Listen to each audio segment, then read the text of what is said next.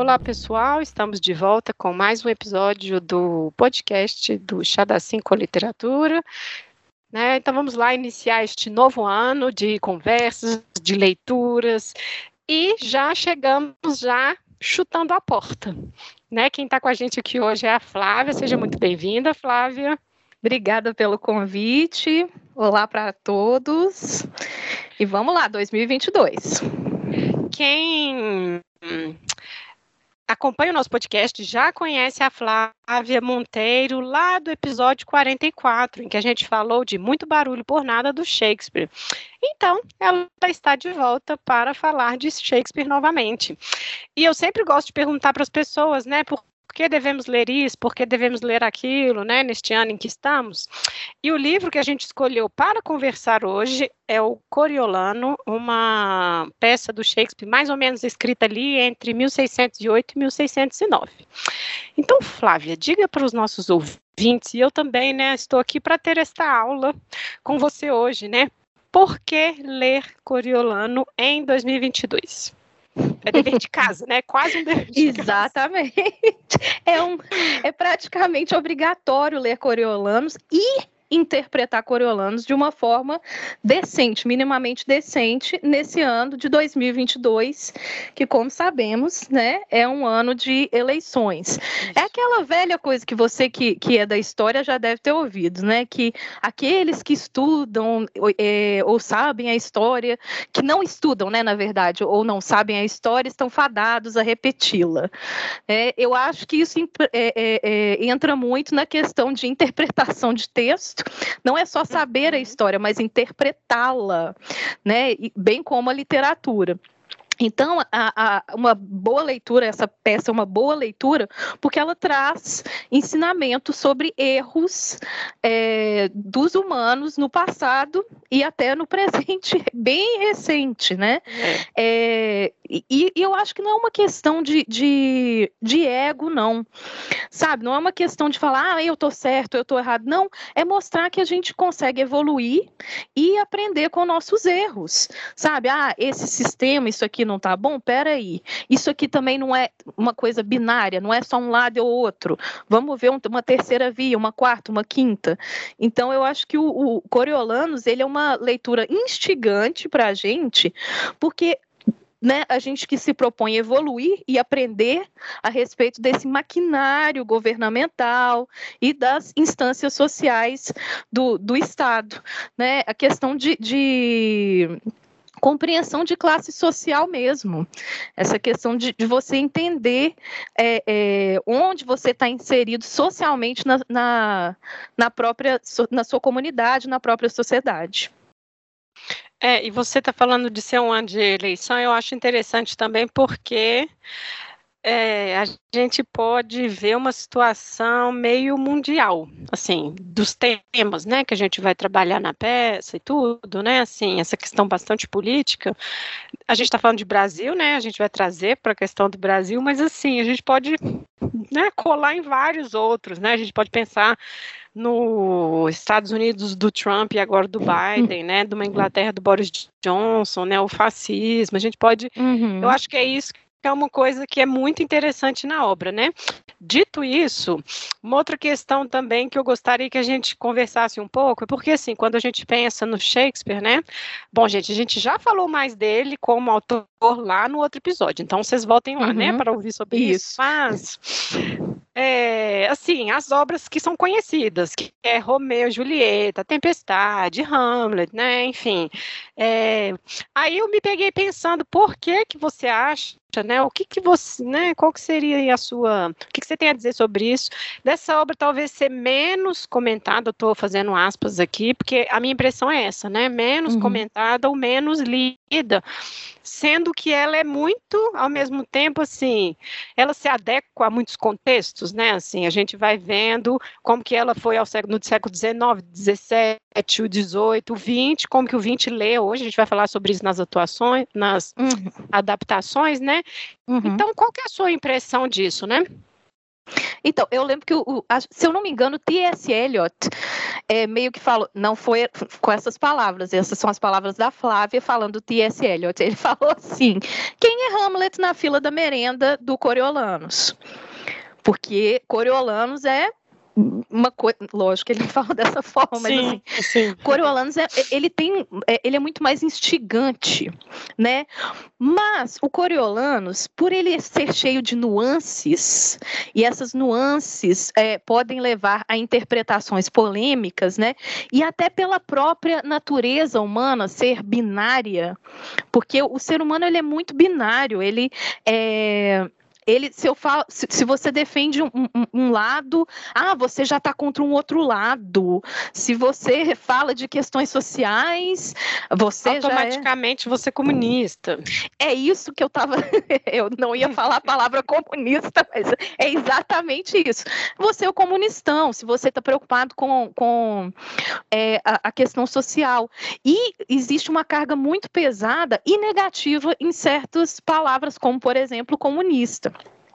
Então, é, é, por o ser humano ver é, é, é, a sociedade, né, ver com, com, essa questão do binarismo, então eu acho que tem uma certa carência, tanto de interpretação de texto, mas eu não falo só o texto literário, eu falo o texto da vivência, né, é, essa vivência coletiva, essa vivência social. Então, falta essa interpretação de texto e falta também consciência de classe. É, então, eu acho que essas duas carências, elas levam é, o Coriolanus a ser mal interpretado. E justamente é uma peça perigosa. Ou ela é adorada ou ela é banida. Então, é, é um, é um texto que ele é, ele é complicado e muito fácil. De, não é que ele seja complicado, ele é muito fácil de ser mal interpretado. É, você falou de ser uma peça perigosa. E eu fiquei lendo sobre, né, pessoas, as críticas sobre, e eu vi muito isso, as pessoas adjetivando a peça como ambígua. Ah, o que, que você tem para dizer sobre isso? Bom, aqui até aqui eu acho que os ouvintes já entenderam que a gente está puxando muito para a questão política e a gente vai falar sobre a peça, eles vão ver que isso vai ficar muito evidente, né? Mas o que, que é essa ambiguidade aí shakespeariana que você pode falar sobre essa obra? Então, é, os personagens dessa obra, como os seres humanos, são complexos. Nós não somos uma coisa ou outra, nós temos vários tons, né? Nós, é. nós não somos preto ou branco, nós somos um, uma, um arco-íris de coisas. Então, é, essa tendência do, do, ser humano de pintar um, um ou outro ser humano como personagem ou vilão é, acontece muito com a peça, porque existe essa tendência de pensamento mesmo, né? Cair novamente no binarismo, mas é, é isso que acontece. Então, essas nuances é, com que Shakespeare pinta os personagens dessa peça de uma forma magistral tem como consequência essa ambiguidade. Então, é, é essa ambiguidade, na verdade, né, voltando, é resultado dessa questão do, do, ser humano de achar que só existe direita e esquerda, não existe outro ponto cardial para você ir. Então, é, eu acho que passa muito por isso.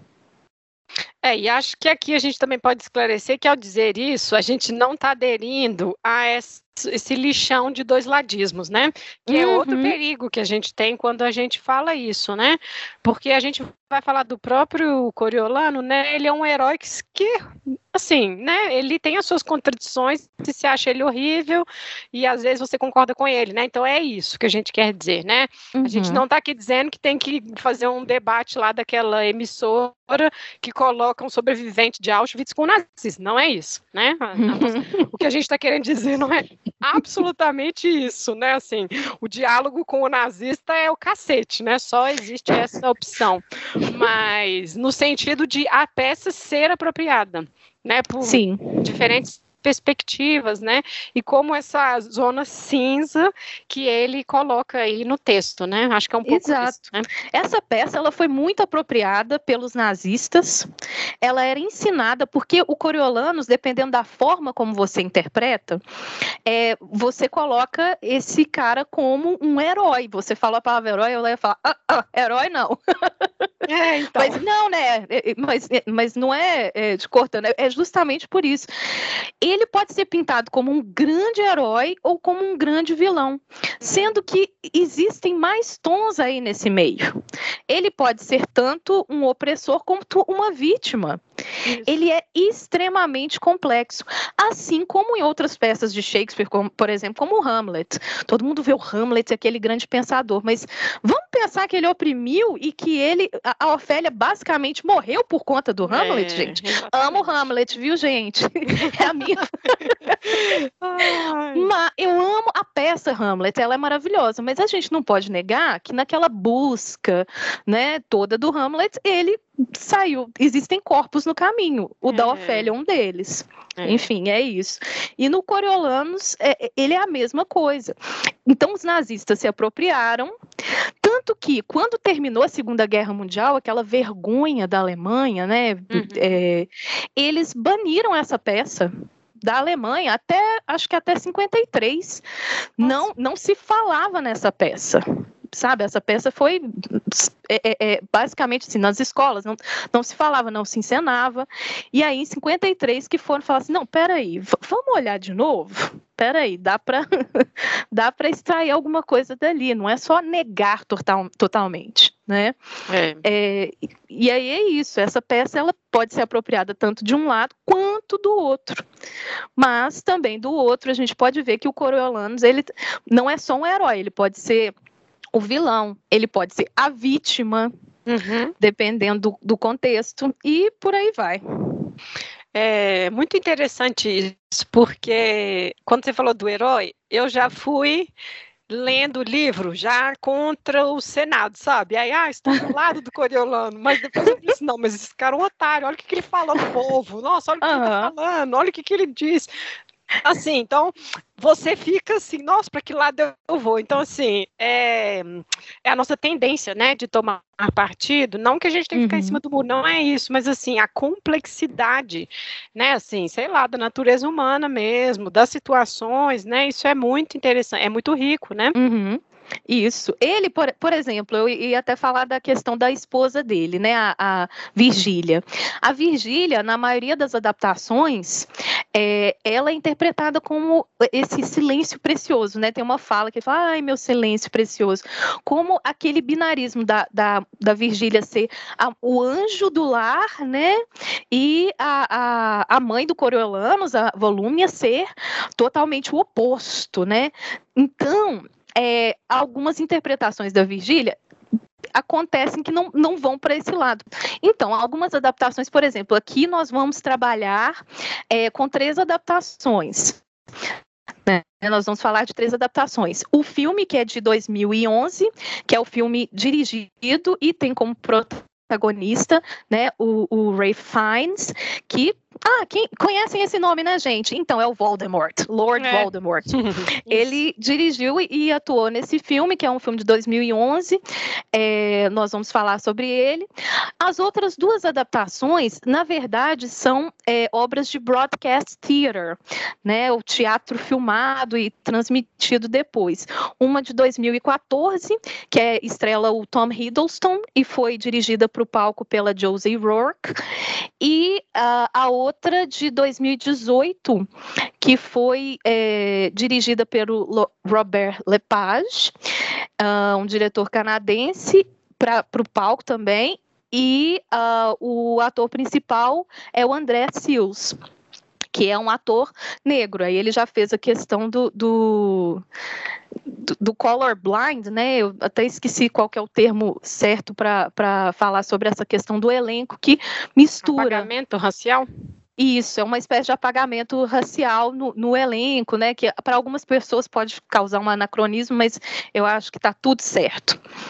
É, enfim, então, ó, na adaptação de 2014, estrelada pelo Tom Hiddleston, é, é, ocorre uma, uma diferença das outras adaptações, porque a Virgília, que é a mulher do, do Coriolanos, ela, na verdade, ela não é esse precioso silêncio, ela usa esse precioso silêncio para se calar, para ela não ter aqueles é, é, é, aquelas explosões que o próprio Coriolanos tem. Então, nessa adaptação, ela é colocada, é uma adaptação pode ser considerada talvez feminista, ela é colocada par a par com o próprio marido. Ela também é nervosa, ela também fala tudo que ela pensa. É, e aí ela, na verdade, se cala porque ela consegue se controlar, ele não. Então, é, olha, aí tá a beleza do, do texto shakespeariano. Ele pode colocar, nós podemos colocar várias interpretações. Nas outras adaptações, por exemplo, eles mantêm esse contraste entre a volúmia sendo esse anjo da casa, né?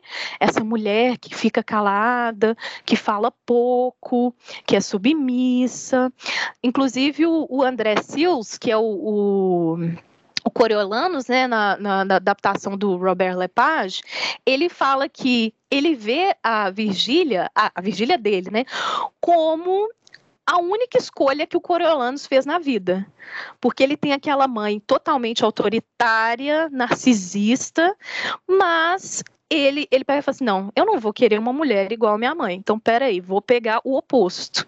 Essa é a leitura que o André Sills tem da, da, da peça. Então, passa por tudo isso, né? Essa coisa do, do Coriolanus ter essas ambiguidades, essas diversas cores, essas tonalidades de interpretação. Ótimo. Bom, então vamos tentar fazer um resumo mais ou menos do que é essa história, né? O Coriolano, antes de ser Coriolano, ele é o Caio Márcio, né? Um general romano é, é, bom, assim, a gente não vai entrar em tantos detalhes, mas né, a gente tem as cenas lá dos, dos. Ele volta de uma batalha né, contra o, os Volcos e uh, ele vai ser é, nominado senador, né? Então a gente tem as intrigas do próprio Senado, a gente tem os nobres, aí tem os personagens da mãe e da esposa, que você já falou. Temos o povo, né? Isso é uma coisa que eu gostaria que a gente conversasse bastante sobre também, né? Como as uhum. falas, uhum. né? Da plebe, né? Que ele coloca ali. Mas esse, ele é um personagem histórico, né? O Shakespeare ele vai é, ler sobre tudo Plutarco, não é? Ah, sim, uma das fontes é, é, é, Plutarco, mas ele tem diversas outras fontes, inclusive a própria é, realidade histórica dele. Sim, ah, sim, é. E, e aí a gente, enfim, a gente tem esse personagem que vai ser é, nomeado senador, e aí depois não é, aí depois ele vai se juntar aos, aos seus inimigos, né? Eu esqueci agora o nome do, do, do general dos Volcos lá, que, enfim, é uma Alfídios. outra relação. Alfídios, exato. É uma outra relação que a gente tem que falar também, dessa admiração que eles têm entre eles. Uhum. Essa coisa muito viril, né? Muito masculina, enfim, Isso, né? O adversário. Uhum, eles são parças, né? Embora inimigos, eles são parças demais. Eles, eles têm uma admiração mútua e várias uh, adaptações, inclusive essa da Josie Rourke, ela explora, também a do Robert Lepage, ela explora, elas duas, as duas exploram é, a questão, do, uma questão até homoafetiva, né? Homoerótica, não só homoafetiva, uhum. mas homoerótica. Legal. Do, dos, dos dois, né? O, o Coriolanos e o Alfídios. A, a peça, então, é sobre isso. Posso falar aqui bem rapidamente. A peça é sobre isso. Ela mostra no início que ele já tem esse desprezo pelo povo, porque é. no início da peça o povo está revoltado porque os, o, o, povo não está tá tendo fome. uma escassez, exatamente, escassez de comida, eles estão passando fome, e eles vão aos, ao Senado reclamar. E aí o Senado, ainda, essa peça, ela se passa mais ou menos, gente, 500 antes de Cristo. Hum. Então era uma democracia em formação, ainda estava naquele teste erro e acerto, a questão da, da democracia, né, em Roma. Não só em Roma, né? Porque era, era aquela, você pode falar até melhor, era aquela divisão de cidades, né? Meio que cidades-estado, né? É, Roma, aí lá é, é, o pedaço que é né, do, do Coriolis, né? Que os... É, porque eles mesmos não eram considerados cidadãos romanos, eles tinham ódio, né? De romanos, né? Os volcos, né? Uhum. Então, Isso. Né, eles tinham ódio. Exato. E aí, é, nessa, nessa confusão toda, o Senado fala: não, a gente, a gente faz de tudo para vocês, povo. vocês estão revoltados, eu não sei porquê. E é. o próprio Coriolanos, que é, nesse momento ainda é o Caio, Caio Márcio, né? Ele fala: detesto o povo. Ele, essa peça, eu tenho que fazer esse desabafo, porque eu li essa peça já tem vários anos, e eu lembro que ao ler, eu pensei assim, na hora que eu, né, eles, eles propõem que depois, né, quando ele volta é, coroado da campanha em Coriolis, aí que eles falam, né, intitulam que ele seria Coriolanos por ter vencido, e aí é. fala, ah, você tem que agora se candidatar. Ele fala, não, não, não, e aí eles convencem ele a se candidatar, só que é, o povo acaba votando para que ele seja né, é, é, membro do Senado. Só que, é, não, se eu não me engano, é cônsul, né? É um cônsul. É, cônsul. é um membro, é, é um membro lá político. E aí ele ele tem que, que ir até o povo e falar, por favor, me dê seu voto. Só que ele odeia o povo. E aí essa parte eu lembro que eu li e falei, ah, que coisa mais inverossímil, mas pacto ficcional, né, Shakespeare? O cara falando que odeia o povo e o povo vota nele. o povo, ah, não, isso nunca aconteceria. E 2018 é. veio e eu quebrei a cara e isso aí, Shakespeare, mostrou pra é. gente, né? É. Que, e é, é. impressionante, porque é isso que você está dizendo, assim, ele não esconde. E aí depois ele tem que uhum. meio que redizer né? E aí ele uhum. veste uma túnica humilde para ir pedir os votos para essas pessoas, para essas mesmas pessoas que ele desprezou, né? É, uhum. É, não, é chocante, assim. Não, ele veste a túnica e vai para o mercado, né? Tem que falar assim: ó, você tem que ir lá no mercado, vestir a túnica e pedir os votos, pedir as vozes, né? No, no, no texto é, são as vozes. É. Só que, assim, é, é o que a gente vê hoje. A gente, túnica da humildade. Coriolano é. vestiu a túnica da umidade e foi comer pastel de feira. Isso, é isso. de cana, né? ou foi, ou foi abraçar almoçar criança. No, abraçar criança, ou foi almoçar no restaurante popular. É isso que ele foi fazer para ganhar as vozes do povo, né? E o povo rebate, né? Ele, mas assim no final, enfim, eles dão um voto, mas rebate, né? Do tipo assim, ah, você não achou que ele estava sendo sarcástico com a gente? Ah, você não achou que ele estava falando mal, né? Assim, existe uhum. ainda essa impressão, né? É chocante. Nossa, será que ele estava falando? Eh, será que ele estava sendo racista? Nossa, será que ele estava sendo misógino? Isso. Né, trazendo para os nossos dias. Não, será que ele estava.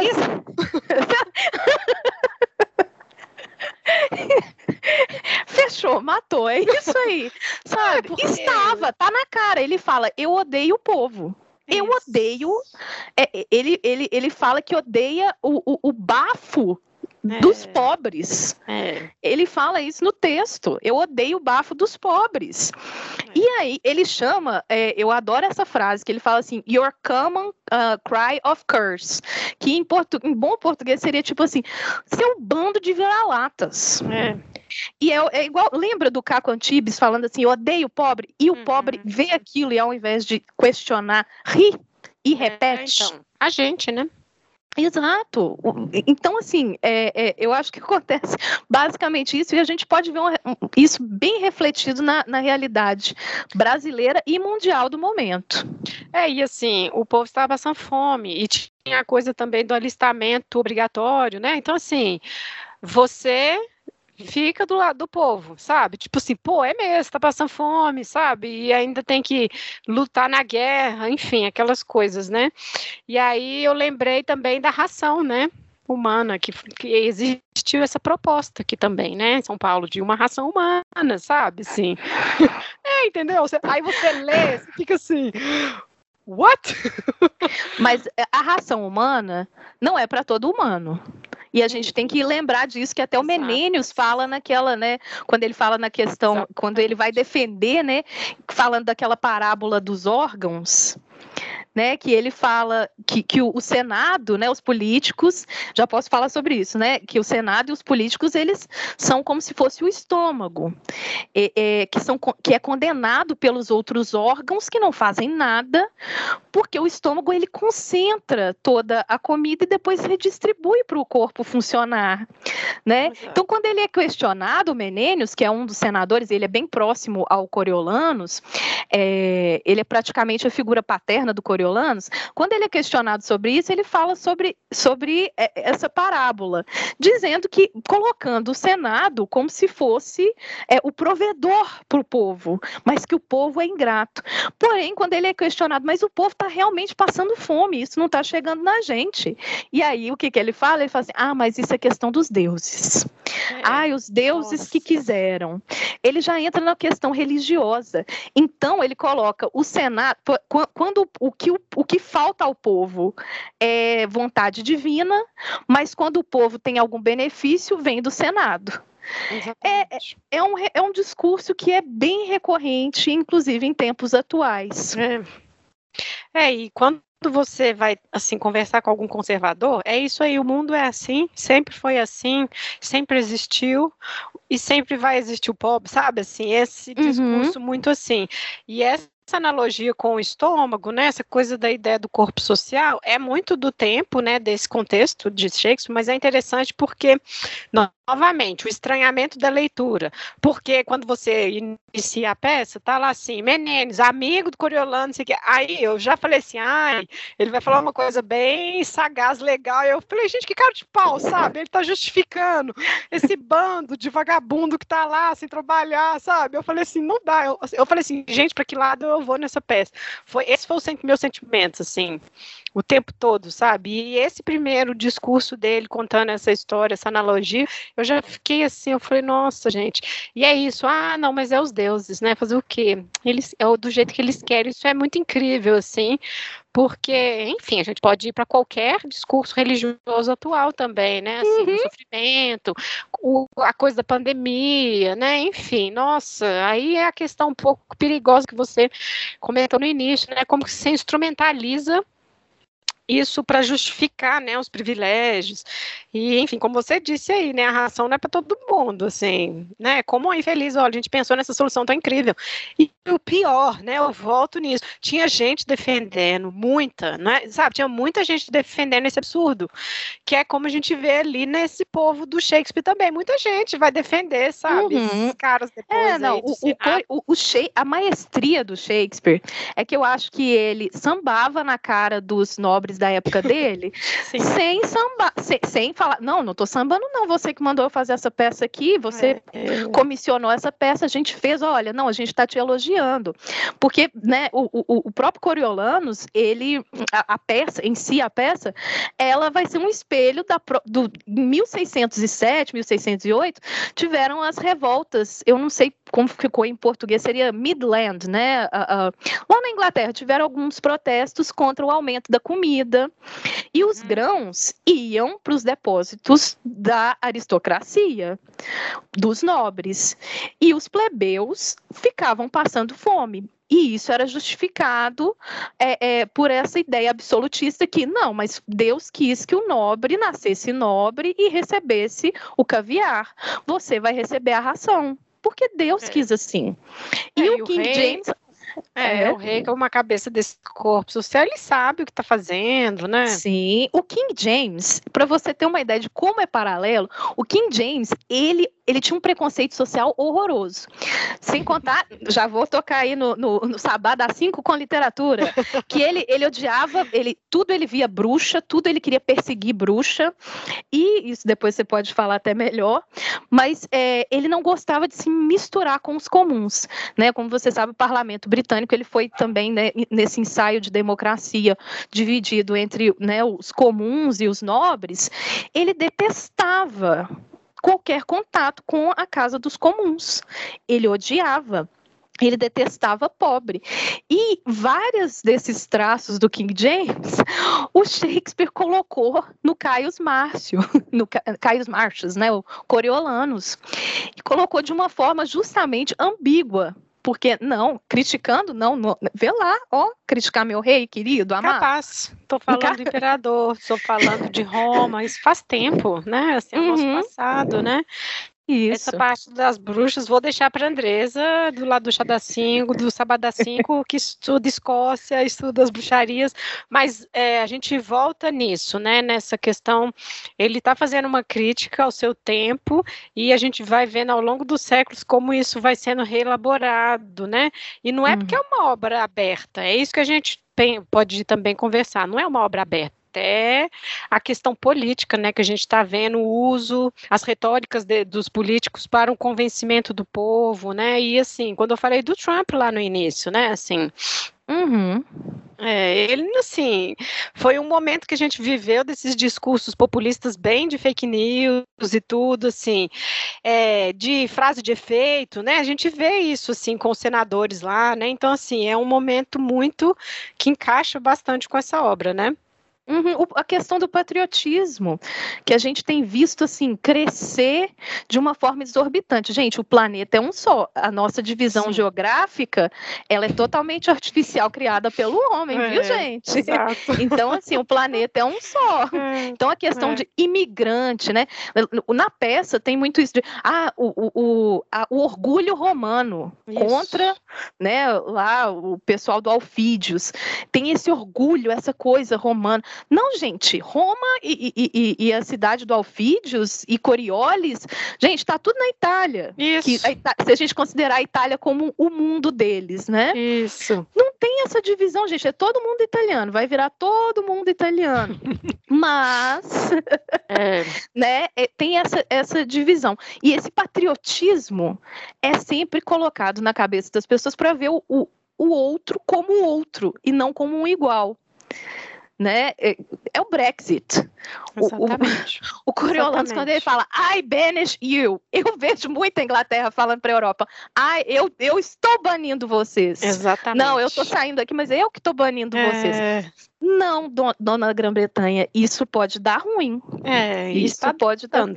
E já está dando. É, eu acho lindo que a Alemanha parece ter aprendido melhor, né? Eu lembro que quando teve o Brexit, é, aquela questão da crise migratória também, né? Das várias, né? Crises Uhum. migratórias, a, a Alemanha uma vez brincou, fez uma brincadeira entre aspas de tirar todos os produtos importados do, das prateleiras. E aí, o que, que sobrou para consumo? Né? É, ex- Batatas. é exatamente isso. É, a gente estava falando dele lá pedindo os votos. Eu acho que a gente pode voltar no tema das feridas, porque é, aí entra essa questão da virilidade, do macho, do guerreiro, né? Assim, porque tem essa dúvida se ele mostra ou não. E aí eu vou confessar para você. é, tem horas que eu achava que ele era falso modesto mesmo, e tem horas que não, sabe? É, então, eu fiquei nisso, de novo, eu fiquei nisso. Falei, gente, não, parece que ele tá sendo honesto. Aí depois, não, não tá, não, ele tá só fingindo. Assim, que coisa maluca, sabe? Assim, eu, várias. E essa parte de mostrar ferido ou não, eu fiquei. Confesso, eu fiquei assim, gente, será? Eu tô achando que esse cara é meio um safado mesmo. Ele quer mostrar as feridas, mas pra, não para eles aqui. Ele quer fingir que é modesto, sabe? Não, isso eu achei muito interessante também. Mas ele causa essa interpretação. Você pode, eu acho que você pode interpretar até dessa forma. Ah, talvez isso seja uma falsa modéstia. Eu não interpreto dessa forma. Eu acho que realmente ele, ele é uma, ele foi criado para ser uma máquina de guerra. O Coriolanus, ele é um soldado, ele foi criado para a guerra, ele foi criado para o conflito. Tanto que as várias relações dele da- na, na peça é, é, é- é meio que permeado pelo conflito. Então, é, o, o que acontece, né, talvez a gente tiver- tivesse que explicar melhor, é que a mãe, junto com o Menênios, né, e, né, membro do Senado, ao colocar a candidatura dele para ser cônsul, ela fala assim, ai, mas ele vai voltar cheia de ferida, ela ama as feridas dele. E É. ao ver essas feridas, ela usa essas feridas como um estandarte, como se fosse uma propaganda política. Olha como ele é guerreiro, olha como ele luta. Ai, olha como ele é um mártir, porque passa também não só pelo, pela questão do, do guerreiro, mas também né, do soldado, mas pela questão do mártir, todo cheio de feridas. Porque tende a pensar que, ai, este corpo ferido, nossa, que dó, merece meu voto. Se feriu por nós, né? Por Roma, uhum. né? Assim, olha, uhum. ele arriscou a vida, né? né? Assim, tem um, é simbólico, mas é concreto. A pessoa está vendo uma pessoa ferida ali na frente, sangue, né? Esse uhum. sangue que está aqui não é meu, né? Tem uma hora que ele fala um negócio assim, né? É, sangue dos vulcos, né? Assim. Uhum. Isso, e, e, isso a gente sabe que pode ser utilizado, né? Vários políticos se utilizam de seu passado militar. Uhum. Nós temos muitos exemplos no, nos Estados Unidos, né, de pessoas que entram no, no, viés político, mas usam que já foram veteranos, que são veteranos, né? E por aí vai. E caso a gente não queira ir para os Estados Unidos, mais próximo a gente tem exemplos assim muito pontuais. muito atuais. Muito pontuais, muito tá, atuais. Fica sendo reciclado, né? Fica sendo reciclado a cada proximidade de um debate, né? Nossa, Isso. Muito... Então, mostrar a ferida, né? Mostrar é. É, é, esse martírio como Marte, mas também se mostrar como militar ou ex-militar, isso também tem um apelo popular grande. Mas eu acho que a gente tem que lembrar que é, eu sou professora de inglês, literatura inglesa. Não quer dizer que eu vou poder ir lá no francês da Lívia e ensinar o francês da Lívia. E olha que eu estou falando de áreas afins. Não estou falando da questão militar e de uma questão política. Então, nem sempre uma pessoa que é habilidosa na área militar vai ser habilidosa em questões políticas. A política é uma coisa diferente. A política você tem que entender daquilo, entender daquele maquinário, entender de economia economia e por aí vai. Não é delegar. Ah, não, peraí, que você, então, já que eu não entendo de economia, vem cá você. Ah, já que eu não entendo desse planejamento aqui, vem cá você. Não. Você tem que entender de tudo isso, né? Não basta ser militar. E, e, eu acho que, que, que, confunde, existe muita essa confusão entre o bom militar, o soldado ferido e, uhum. e, e o merecimento para ser político. A gente vê, tanto em Coriolanos, não sei se eu estou me adiantando e já dando spoiler, gente, mas, por exemplo, o Coriolanos, como ele é, um é, é, é, é inerente dentro dele ele é um soldado, ele não foi criado para aquilo. Quando ele é banido, spoiler, de Roma por conta né, do, de uma é. manipulação dos tribunos, o que ele faz não é aceitar aquela escolha democrática. Na verdade, o que ele faz é se unir a, aos Volsques lá e atacar Roma. Na verdade, o que ele pretende fazer é dar um golpe militar. É é, é essa expressão, não Exatamente. tem outra. É, ele, ele, ele, é, ele é, na verdade, ele é frustrado, né? Talvez ele é frustrado com, com aquela, com, com, aquele desfecho daquela reunião com os tribunos, que, na qual ele é exilado, e ele a forma dele responder não é uma forma democrática, porque ele não é um político. É, ele não vai pleitear, ele não vai sentar e pleitear, falar, não, eu não mereço ser exilado. Não, ele pega e fala assim, tá bom, vocês vão ver o que, que eu vou fazer, hein? Vocês é, vão ver. Exatamente. Ó, já tô voltando com o exército Volsky ali. Ele se alia ao inimigo e, dá um, e tenta dar um golpe militar em, em Roma. Isso. Simplesmente pela força. Porque ele não, não sabe ele vai, falar né? outra linguagem. É, ele, se ele chega a ter algum sucesso, né? Começa matando, passando, né? Assim, ele chega a ter algum sucesso nas trincheiras lá e tudo, né? Agora tem uma questão curiosa, agora que você falou de, do exílio dele, né? Sim, o, como ele era parça, né? O Aldi, Alfídios, Alfídios. Alfídio. O Alfídio recebe ele muito bem. Assim, aquela coisa de admiração, é, que eu até achei assim, engraçada. Falei, nossa, que é a coisa da política mesmo, a coisa que a gente pode pensar partidária, assim, nossa, até ontem lá tava jogando ovo no cesto, senta aí, sabe? Vamos. A gente quer fazer a mesma reforma, então vamos lá, sabe? Vamos assim, fazer um acordo com o Centrão. Então.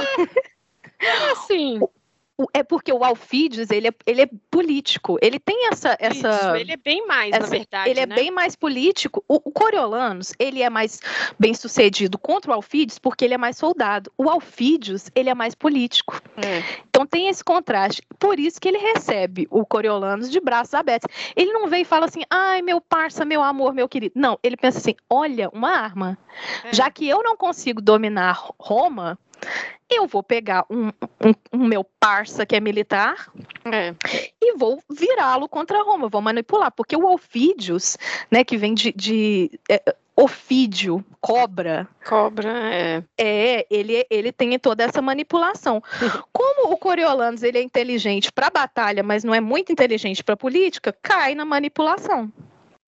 É, e assim, e, e, aqui tem um, essas sutilezas, assim, ele vai amass, amaciando o ego dele, né, assim, uhum. nossa, eu admiro tanto, né, somos iguais no campo de batalha, mas você ainda é melhor que eu. Ele dá, né, o controle de tropas para ele, inclusive, né, assim. Isso. Então, o Coriolano, o que ele fazia por Roma, ele faz contra Roma agora, né, assim. Então, ele tem essa coisa meio de também ser manipulado, porque o outro sabe fazer política, né, vê ali uma estratégia, né, tem até um momento que ele fala com o outro soldado, né? Ah, não, depois quando ele voltar a gente mata ele, né? Assim. Uhum. É, assim, o plano é esse, assim, a gente recebeu ele, mas a gente mata ele. E ele sabe falar muito bem, né? Bem, nessa questão dele serem parça, é, algumas adaptações aqui no caso das que a gente viu, duas de Broadcast Theater, elas exploram essa questão da, da do, do homerótico.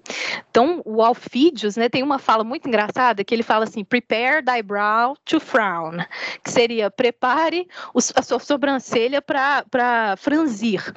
E, na verdade, quem fala isso é o Coriolanos porque ele está para se revelar para o Alfídios. E o Alfídios olha para ele e, e, na verdade, quem vai franzir a sobrancelha é o Coriolano, porque o Alfídio o recebe dando um beijo na boca.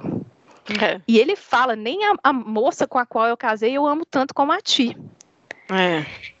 Isso remonta, né, essa questão da homoafetividade é, é, é, social que lá em Roma tinha essa, né, lá na, na, Itália antiga tinha isso, que não quer dizer, não, não tem essa divisão do, do gay que a gente tem hoje, não. Na verdade, era uma questão de poder.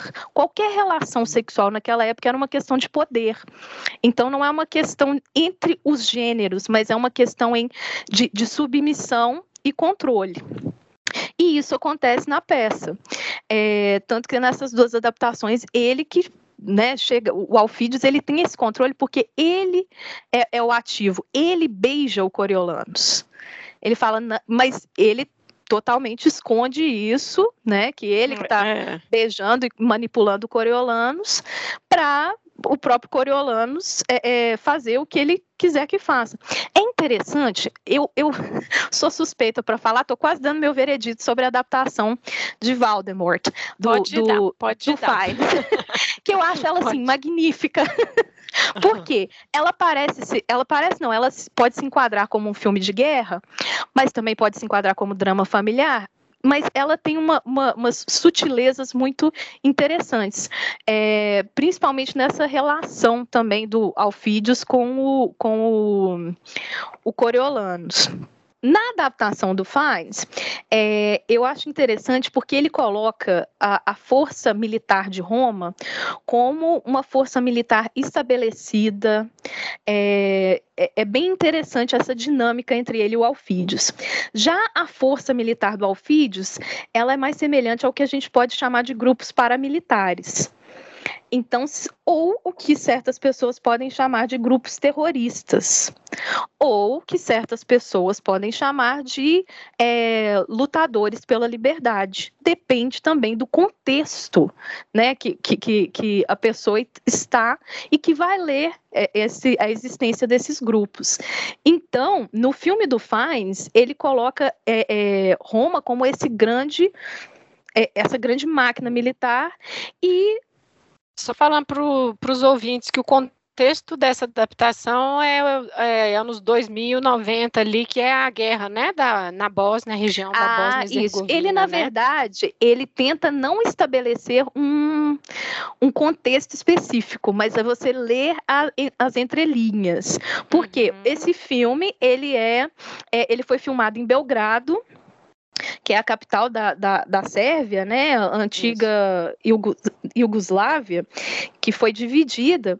E também, esse filme maravilhoso porque, ai gente, sou muito suspeita. É, é, ele tem várias referências, não só a peça, a questão da. Né, porque na época do, de, de Coriolanos, dos romanos, é, aquele contexto, tinha muitas pichações. Ele usa imageticamente essas pichações, e são pichações que remetem à, à, à hiperinflação que teve na Iugoslávia entre 94, eu acho que foi por volta de 93, 94, na qual o povo passou fome e teve uma revolta na Iugoslávia. Então, o, o, o Fines, ele, ele coloca vários desses elementos de uma forma muito magistral. Porque esse povo revoltado, que não tem o poder é, de armamento, mas que às vezes pega o que tem, um pedaço de pau e vai para a rua protestar, é, é visto como esse povo meio. É, é, essa, essas, esses grupos paramilitares. Sendo que eles são. É, e, e eles estão sendo oprimidos pela essa grande máquina militar. Ele coloca também essa, essa essa dicotomia no filme, mas eu acho que ele emprega de uma forma assim magistral. É, ah. não, porque aí ele de fato se volta contra Roma. Mas o que que acontece, né? Então, quando o povo começa a ver que tá vindo aquele aquele monstro feroz para cima, eles começam a mudar de ideia. Ah, vocês que, que, que, quiseram exilar ele, tá vendo? Ah, não, foram vocês. Ah, não, foram vocês, né? Então começa a ter um burburinho ah. de tentar meio que fazer negociação com ele. Ele manda vários. É, é, Roma manda, não negocia, uhum. os nobres começam a jogar a culpa no, nos cônsuls, nos senadores, enfim, ah, começa todo posso, posso fazer um parênteses aí? O que que acontece? Por ser esse ensaio da democracia em Roma, eles elegem dois tribunos, eles chamam de tribunos, uhum. para serem representantes do povo lá dentro daquele maquinário político estatal. Só que esses dois tribunos, ao, ao invés de fazerem o seu trabalho, que é representar o coletivo, eles entram nessa ego trip, né? É, eles advogam em causa própria, né? Em causa própria, exatamente. E eles, é, existe até um paralelo no, na hora dele ser banido com a, o, o próprio, a própria crucificação de Cristo. Olha a ambiguidade. É. É. Que é o, o, o, os tribunos, eles falam assim que, ó, se a gente falar tal palavra, vocês então falam exílio, exílio. Se, você, se a gente falar tal palavra, vocês falam morte. É que foi, foram né, aquelas pessoas que foram colocadas no meio da multidão quando o próprio Jesus né, é, é, foi Isso. julgado. E aí tem esse paralelo com Jesus. Então já coloca como Coriolanus como um herói. Porém, quando ele vai para para ficar ao lado do exército do Alfídios, ele na verdade ele se vira porque é como se fosse um anjo caído ele se vira contra o, o, os, uhum. os, próprios, os seus, né, os romanos. É. E a grande figura do, do anjo caído, a gente conhece como o diabo. Então, uhum. tá vendo a, a, dicotomia? Como Shakespeare trabalha essas ambiguidades dentro do texto de forma magistral? E ele é. se compara muito a, a um dragão. No texto ele fala, ah, é, é o dragão com a sua ferocidade. Quem é associado a dragão é, é, se eu não me engano, no Novo Testamento, é o próprio diabo. Então, tem essa, essa ambiguidade, essa, esse jogo, né? Tanto é, é, também do lado dos, dos populares, os representantes do povo os tribunos estavam ali para fazer o trabalho de representar é. a vontade popular, eles não representam, eles manipulam a vontade popular. É. A gente pode ver isso também na atualidade. Não vou citar exemplos, eu acho que vocês já liguem a televisão. Ligou a televisão. É, tá ótimo. É. Já viram os exemplos, né? É ótimo que o povo lincha um deles, assim, Deus me perdoe, mas assim, um deles é linchado, aí um, um chega fala assim, ó, se fosse você, dava um jeito de arrumar uma escolta aí, porque o povo tá no ódio, né? Porque é isso, assim, agora a cidade vai ser invadida, né? O que a gente vai fazer e tudo mais. E aí chega também uma parte que é muito interessante, que é das, da esposa e da mãe, né? Elas isso. vão até ele para convencê-lo, né, a fazer um pacto e tudo mais, porque ele chega a falar, né, é o o Menício lá, ele chega e fala assim, é Menênios, ó, se você tiver entre eles, você vai ser morto também, assim. Quem tiver lá vai ser morto, a mãe, uhum. tudo mais, sim. Ah, Meus vou amigos, fazer familiares. Vou fazer um parênteses novamente, perdão, pessoal, mas é do filme do, do Fines. É, o Fines, no filme do Fines, o Menênios chega para o Coriolanos e, e, e, faz o pedido, não, por favor, não ataque Roma. É. E aí ele fala assim: Eu não te conheço, esse não é meu nome, pode voltar para casa, eu vou atacar de qualquer jeito. E o Menênios tem na, adaptação, não no livro, mas na adaptação, ele, come, ele fica tão decepcionado que ele comete suicídio. É, eu acho isso muito interessante porque remete tanto a, a, a Shakespeare, né? É, quem, quem leu o Henrique IV, os dois Henrique IV e o Henrique V, sabe do, da amizade entre o Falstaff, que é a figura paterna do, do Hal, que é o Henrique IV, que é o Henrique, é, que é o, o, o Henry, né? Que vai se tornar Henrique V. É, e quando ele ascende ao poder, o, o Falstaff vai lá e fala: Ah, é meu parça. Oi, parça, tudo bem? Ele fala assim: Não, não te conheço, não. Taverna? Não, frequentei, mas nem lembro. E o Falstaff morre.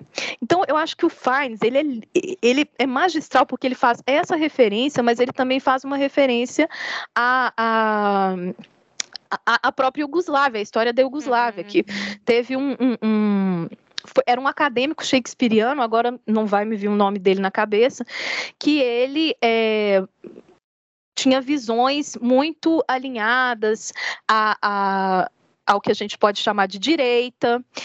É, ele esse, esse, acadêmico shakespeariano, muito famoso lá, ele perdeu um filho. E ao perder o filho, ele começou a apresentar alguns é, é, problemas psicológicos e ele também cometeu suicídio.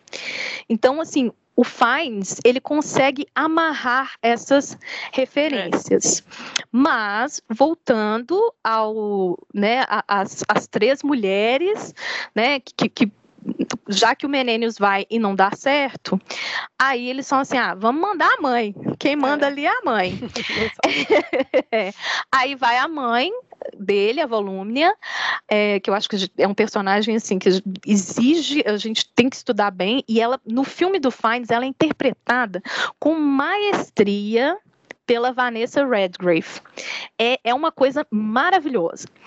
E é, manda a mãe, a esposa, Virgília, e a Valéria, que é uma amiga das duas. Então é como se fossem as três bruxas do Macbeth tentando é. manipular a cabecinha do Coriolanos. Só que tem a bruxa principal, que é a mãe. Uma coisa que eu acho importante, que fica muito claro, principalmente no filme do Fines, é, mas também na, na, adaptação da Josie Rourke, não, na verdade, nas três adaptações que nós falamos, é que a mãe dele é uma mãe narcisista. É, esse, essa esse diagnóstico do narcisismo materno é uma coisa muito recente na psicologia. Então, é, a gente ainda está meio que engatinhando. A gente não, os, né, quem trabalha com psicologia, ainda está meio que, que engatinhando. Eu, eu não estou muito por dentro. Mas o que, que é o narcisismo materno? A mãe, ela na verdade vê o, o, o, o filho ou a filha não como um ser independente mas como uma extensão de si próprio. Isso muito a grosso modo, viu, psicólogos? Não me apedrejem. muito a grosso modo. Então, assim, o que o filho ou a filha devem realizar deve ser uma extensão da vontade da mãe. A gente vê isso muito claro no texto shakespeariano que a Volúmnia criou o Coriolanus para ser o soldado que ela não podia ser, por questões de gênero. É. E nos filmes isso fica claríssimo. É, as adaptações mostram assim como ela manipulava. A do Robert Lepage, ele vira um menininho. O André Sills é, um, é um, um, homem negro muito grande, mas quando a mãe tá falando, você vai se candidatar sim, você vai ser cônsul? Sim. Ele ficou um menininho, pirracento, sentado no sofá. O Tom Hiddleston, ele faz um abaixar de olhos. É. Eu, eu, acho o Tom Hiddleston assim. É ótimo. Ele faz um abaixar de olhos, um, um, um, movimento de sobrancelha que só tem na sobrancelha de Loki mesmo. é... e, e, e o, o faz, ele, ele faz assim que ele é aquele homem que ele vai enfrentar, mas na hora que ela começa a falar, você vê que Desmonta, ela monta, né? Ela desmonta eh, ele de uma forma assim, que tanto que, que no filme é muito claro, quando ela ela ajoelha três vezes no filme. ela chega e fala assim, gente, vamos ajoelhar, porque ele agora... primeiro ela mexe muito no ego. Depois ele fala, mãe, não, não ajoelha, não. Aí ela ajoelha a segunda vez, não, eu tenho que, eu tô aqui velha, é. nos meus joelhos. Nesse sofrimento. Na terceira vez que ela ajoelha, ele já, já fala assim, não, tudo bem, mãe. Tudo bem, eu não vou é, atacar Roma, é não. É o próprio teatro mesmo, da política, né? Também. Uhum, é, e ela, ela consegue. E uh, as nuances, né, uma grande nuance, eu acho que tanto na, na, na interpretação do Tom Hiddleston quanto na, na do Voldemort, do Fiennes, eles falam, oh mother, oh mother, what have you done? Tipo assim, mãe, o que, que você acabou de fazer? É, salvou Porque Roma. Salvou Roma e condenou seu filho. E condenou seu filho, é. É, tipo, mas aí também, agora também vou fazer a coisa da, da ambiguidade. Ele já vestindo a túnica do mártir, nossa, que sofrimento por você, mãe. Mas assim, do tipo, não tem o que ele fazer ali, sabe? Assim, e aí, sabe? Não vai. E ao mesmo tempo, do tipo assim, nossa, o cara vai me matar mesmo. O meu parça lá era, eu só servia para isso, né? Assim, então tem uhum. um entendimento dele ali, né? Isso, e ele, assim, eu acho essa parte, desculpa, mas vou ter que falar porque eu acho engraçado que ele chora. Ele chora. E aí é, a mãe vai embora, fala, consegui, beleza. Aí ele vira e fala: Ó, oh, filhos, então, aquele plano Isso. já tá cá. V vamos, vamos parar esse plano aí, vamos, vamos mudar, vamos ver o que que faz. É. E aí o Alfídios vira e fala assim: Oh boy of tears. Em bom português, gente, quem assistiu De Volta para o Futuro vai lembrar quando chama o Marty McFly de franguinho. Hum. Quando chama o Marty McFly de franguinho, ele perde a cabeça. Isso é como se o Alfídio estivesse chamando o Coriolanus de franguinho. E ele fala assim: Boy of Tears aqui? Não, peraí. E aí, da mesma forma como ele foi, é, caiu na armadilha dos tribunos, que ele cai é. pela boca. Porque ele falou: odeio o povo. Os tribunos vão jogando a corda para ele ir se enforcando. Isso. A mãe deu a corda, o Alfídios passou ao redor do, do pescoço dele e ele mesmo puxou a corda para se enforcar. É. Que aí ele fala: peraí, franguinho não, Boy of Tears não. E aí ele mostra toda a sua raiva. E aí a gente já sabe o desfecho, né? É. Que ele, já que ele não tem mais utilidade para que, aquele, aquele é, exército, é. então vamos matar. Isso e é uma coisa interessante do texto, porque é descartávelzíssimo, né? Assim, da mesma hora que ele estava lá tendo uma conversa com ele e tudo mais, porque eu acho que o Alfred ainda fala assim, ah, não, é tipo assim, não, mas realmente a mãe não tem jeito, né? Pronto, gente, vamos matar ele. Assim, ó, mata na hora, assim, é um negócio muito eu não cheguei nem a ficar triste por ele, na verdade, porque eu tive afeto pelo personagem, mas assim, de quão descartável, ele era só mais um, sabe? Assim, não sei, assim, essa coisa a gente pensa na questão política, né? Assim, né? Bem pesado, né? Assim, pronto. Isso. Ah, vamos fazer um enterro de glória ali para ele, é, bora lá, sabe? Assim, é um é o teatro mesmo da política de novo, assim, sabe? É muito forte isso, esse final, assim. Se, eu tenho duas observações sobre esse final, né, duas informações que eu gostaria de passar. Que é a primeira é que o, o Brecht fez uma adaptação, uhum. Bertolt Brecht, ele fez uma adaptação de Coriolanus, foi em 59, se eu não me engano. E ele quis mostrar justamente essa questão do indivíduo ser dispensável, sabe? Morreu um, um, um machos, cai os machos hoje, tem outro amanhã. É. Uhum. Amanhã a gente já coloca outro. Tanto que eu acho que o final da, da, da adaptação dele. É, é, tipo assim, é, e aí um minuto de silêncio, e aí o Senado retoma o suas, sua, seu, seu dia normal. Então, é, é mostrar que o soldado, ele é dispensável, tanto, né, foi por um lado, ah, morreu Marte, ah, não vou atacar Roma, beleza, então tá. Vamos continuar aqui? A pauta é, de hoje é... É, exatamente. Não, ele é, ele é dispensável tanto para Roma quanto ah. para os Volsks lá. É, então, é, a gente vê isso, essa é a primeira observação. A segunda observação é uma observação sobre a adaptação da Josie Rourke com Tom Hiddleston.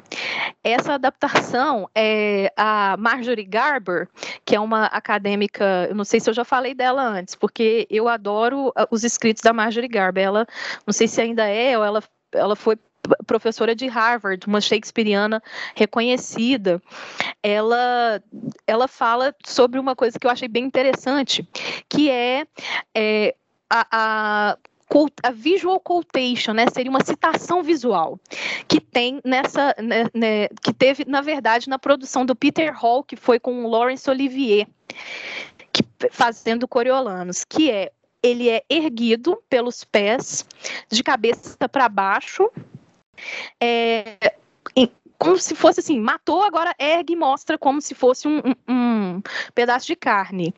É, e a Josie Rourke faz a mesma coisa, ela ergue, né, o Tom Hiddleston, ele é, uhum. né, no, no, papel ele é erguido, na verdade ele é até meio que destrinchado como se fosse um porco. É é bem sanguinário, né? Eles dão as facadas, depois é. erguem e, e, meio que, que destrincham ele, assim, passa a faca na barriga, enfim. É, isso, na verdade, é, um, é uma citação visual do que foi feito com Mussolini. Mussolini, ele, é. né, depois né, de ser morto, ele foi falar assim, gente, fascismo não é legal, não. É. É, Nossa, é legal, o, Twitter não, o Twitter ressuscita essa foto toda semana, pra, praticamente, porque está muito, né? A gente está vivenciando. Talvez a gente esteja vivenciando fascismo, aí faz a gente lembrar a solução, né? Talvez, é, exatamente. então, na, tanto que eu achei bem interessante, né, de terem optado por refazer isso na produção da José Rourke, de colocá-la, colocá-lo, né, dessa é. forma e ser de bem sanguinário, mostrando mesmo que, ó, foi ser fascista, tá aqui. É. Né, tá o, o exemplo. ai, ai. Já o, o, né, eu acho a, a, o, o o, o Roy Fiennes, ele, o que, que ele faz no filme dele, que eu acho também bem legal, bem interessante, é ele, ele é morto no meio de uma estrada. Ele não está nem lá, nem cá. O filme do, do, Ray Fiennes, ele parece ser, assim, um filme de guerra, filme bem, bem hollywoodzinho. Não é. Ele, ele tem imagens visuais que a gente tem que fazer uma leitura visual dele muito... É, é, muito criteriosa para entender direitinho o que, que ele está fazendo ali. E aí, o, o Coriolanus ele morre no meio de uma estrada. Então ele morre nem lá nem cá. Ele morre sem, sem ter o reconhecimento de Roma e sem ter o reconhecimento é. dos Volsks. Então ficou ali no meio da estrada. É como se fosse um, um Odisseu que morreu no meio da estrada mesmo. Sabe, não teve. É, é, é não foi reconhecido nem lá nem cá. Eu estava comentando com uma amiga minha sobre esse filme, como que ele também é pouco falado, eu acho. Talvez uhum. por, por ter um pouco esse contexto, né, dessa de Sérvia, Bósnia e tudo, mas assim, é, talvez é a mesma questão do livro, né, porque que, não sei, o espelho, né, a gente não quer tanto se ver no espelho, que, né, que incomoda, né, o risco da adaptação de quem vai instrumentalizar, mas o espelho que incomoda, tanto que mostra, né? Eu acho que tem isso também. Você acabou de resumir a ópera Coriolanos. Coriolanos é, é. é o espelho que incomoda. Coriolanos, é. ele, ele, ele sabe, você olha para ele, aí você tem a ambiguidade e essa questão do, hum, tô me vendo ali, ai, ai, é, ai. então. Não é uma ficção científica, por exemplo, né, lembra que eu falei das navezinhas? Né? Que aí, né, ah, você falou, ah, o pessoal da ficção científica vai ficar até, é, é, com... não, ele, ele não tem esse floreio, né, ele fala assim, aqui, ó, aconteceu, pode acontecer de novo, pode estar é, acontecendo, viu? Exato. 2022, gente, olha aí. 2018, olha aí. É. Então, é, é, acontece. E acontece não só uma vez, acontece de novo e de novo e de Isso. novo. É, enquanto exatamente. a gente não vai, enquanto a gente não aprender, vai infelizmente, vou ter é. que dar essa mensagem que é meio pessimista, mas enquanto a gente não aprender, vai continuar acontecendo. Então vamos aprender rapidinho, gente. É, eu acho também que é um pouco isso, e acho que é, é, a gente acaba retomando o início do episódio no porquê ler, né? Assim, e é uma peça curta, né? Eu acho que é tranquila de ler, né? A Flávia leu no inglês, eu li aqui no português, então ela está aí acessível para leitura. E por mais que seja esse espelho, esse reflexo que é difícil de mastigar mesmo, de ter que engolir, que a gente está vendo isso aí com essas pontes com o presente, eu acho que ele é necessário, né? Assim, essa zona cinza que a gente está falando desde o início, ela não permite essa instrumentalização horrível das coisas, né? Que a gente vê nos anseios populares, né, das figuras populares, do movimento social, né, não permite isso e também não permite dois ladismos. Mas para ter clareza, né, assim, né, o, né, como você falou bem no início, é de classe social, né, o lugar que a gente está, né, assim, o papel que a gente tem. Eu tenho uma amiga minha que em 2020 falou alguma coisa assim, ai, Lívia, ninguém aguenta mais política. Aqui, eu, alguém avisa? É, assim, alguém avisa. Eu falei mas amiga, não tem gente fechar essa porta, não, assim, sabe, está na sua vida, a sua vida é essa, assim, né, assim, eu, assim, a gente ficou chorrindo, na verdade, porque em 2021 falar um negócio desse, entendeu? Então, assim, é difícil. É, eu não vou, eu não ia nem citar a pandemia, eu não ia nem citar a quantidade de mortes numa pandemia, porque é. eu acho que, que ah, uma coisa que eu queria falar, né? Quando, porque, por exemplo, o Coriolanos, isso é uma, é uma, uma coisa bem delicada de se falar, mas a gente tem que engolir isso. O Coriolanos, como ele é visto como essa pessoa honesta, nossa, ele fala o que, que tá na cabeça, hein? Ele é o sincerão, hein? Nossa, uhum. veio na uhum. cabeça ele falou. Ele não tem essa coisa de medir palavras. Filtro. Ele não tem filtro. Ah, isso é muito bom, isso demonstra uma pessoa honesta. Não. Gente, desculpa. Não, não necessariamente, porque quando eu falo uma coisa que está dentro da minha cabeça, mas que fere a existência de outra pessoa, Exato. seja em questão de gênero, sexualidade, por aí vai, se eu estou ferindo a existência do outro, isso não é ser sincerão, não é, é. apenas demonstrar minha liberdade de expressão. Na verdade, é. eu estou colocando em risco a, a existência do outro. do outro. Então, se eu falo assim, ai, gente, não, ai, ciência, não confiem na ciência. Gente, o que, o que trouxe a gente aqui até hoje, o que está fazendo todo mundo escutar esse podcast é a ciência. É, é tanto na área né, é, é, tecnológica de mídia quanto na área de biológica. Vivos adultos, né? Exato, eu ia falar, vivos. vivos Sabe? e adulto falando bosta na internet, porque você chegou na fase adulta por causa da ciência. Exato. Vacina, enfim. Exatamente. Oh, Lembrei do aquele filme, né? No, no Olhe para Cima, né? Que ele pega e fala Sim. assim: que o, o, o computador, ele fala assim, esse computador que você está usando para fazer esse comentário esdrúxulo foi a ciência que te deu, meu querido. É isso. É... Então, eu, eu acho que a gente tem que tomar muito cuidado com o, o, o achar legal a pessoa ser sincerona. É. Não, Nos não. trouxe aqui também. Nos trouxe aqui também com seis, mais de 600 mil mortos. É. 600 mil mortos, eu acho que não é um número... É nada agradável. Tô, tô é. indo para o lado negativo, mas, gente, já passou da hora de aprender, né? Já passou da hora de aprender. Então, gente, não é vergonha virar e falar assim: nossa, realmente aqui eu errei. O que, que eu posso fazer para mudar? Gente, a gente está aqui na Terra é para isso. Se o Coriolanus tivesse falado assim, nossa, não vou continuar agindo belicamente. Peraí, eles me expulsaram daqui. Vou falar, gente, peraí que, que o que, que aconteceu? O que, onde é que eu posso mudar? Não, ele não muda, ele continua agindo belicamente. Tal é, desfecho. O que ele fazia foi fazer para o outro lado, né? Exato. Não, não, que não tenhamos o mesmo desfecho de Coriolanus, que, né, possa, que a gente possa evoluir. Tá ótimo esse desfecho. tá, acho que foi uma ótima propaganda para ler Coriolano, quem não leu. Sim. Ai, leiam, gente, leiam interpretem e, sentem para interpretar, tenham paciência na interpretação, porque é uma obra maravilhosa. E vejam os filmes também. Ah, é. nosso veredito.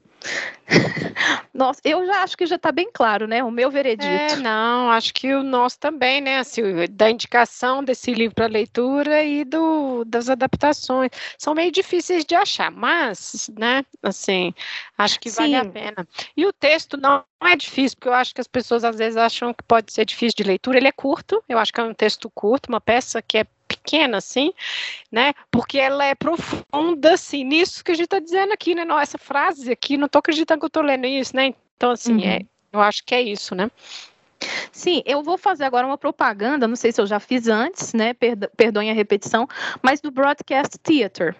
O uhum. que, que é o Broadcast Theater? Que é uma coisa que eu, que eu também explorei na minha tese, que é quando eles filmam o teatro e depois disponibilizam, né? É, as duas peças que a gente. Duas das adaptações de hoje são é. de Broadcast Theater. Uma é do National Theatre Live.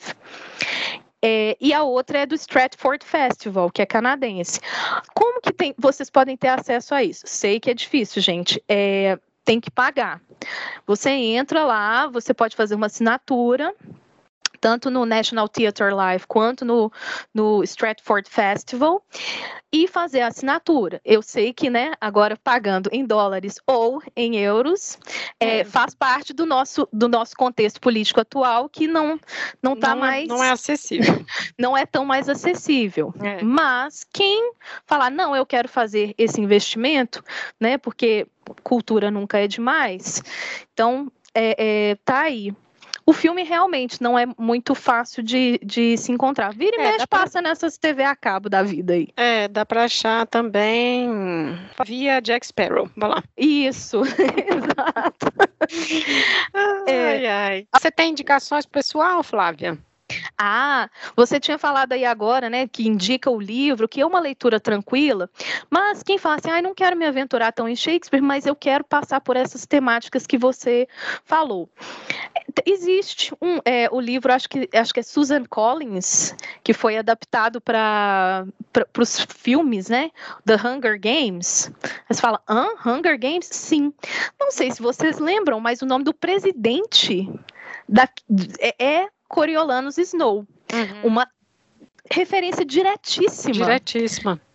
Ao Coriolanus. Tanto que no, no, livro, eu acho que ela descreve o presidente tendo a, a Katniss, né, Everdeen, ela fala que, acho que ao, ao conversar com ele, sente que ele tem um bafo de sangue. É muito interessante. E eu acho a, a Susan Collins, é, é, é, acho que é Collins mesmo, se eu não me engano. Eu acho é, interessante a escrita dela, porque ela, é, ela conhece as suas próprias limitações. Então, por exemplo, ela sabe que ela não vai escrever como um James Joyce. Então, o que, que ela faz? Ela faz meio é, é, igual o Sir Arthur Conan Doyle. Ele sabe que ele não é tão inteligente quanto o Sherlock Holmes, então ele coloca a narrativa na mão do Watson, que é um médico como ele. A Susan Collins, ela coloca a narrativa na mão da Katniss. Então, ela pode não ser ter muita destreza linguística, mas ela joga a real do que está acontecendo e da experiência da personagem principal. Então, eu acho bem interessante, por isso que eu uhum. é, recomendo esse livro e toca em todos esses assuntos que a gente falou.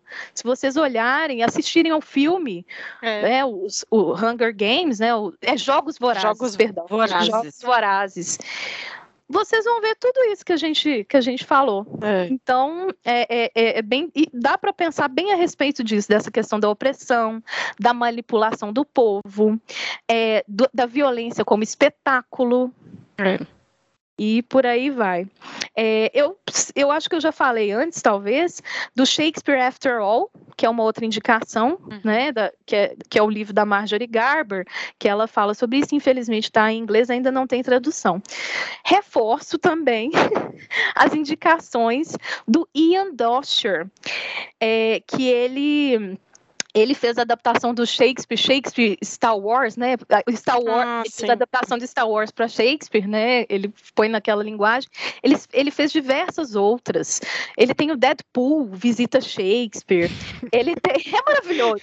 Ele agora Avengers, né? Os Vingadores ah. com, na linguagem de Shakespeare.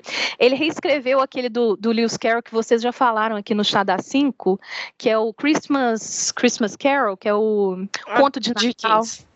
É o do Dickens, isso. Uhum. É, o, é o, o, Lewis Carroll, gente, ó, viajei. É o Christmas Carol, que é do, do Dickens, ele também fez como recontando.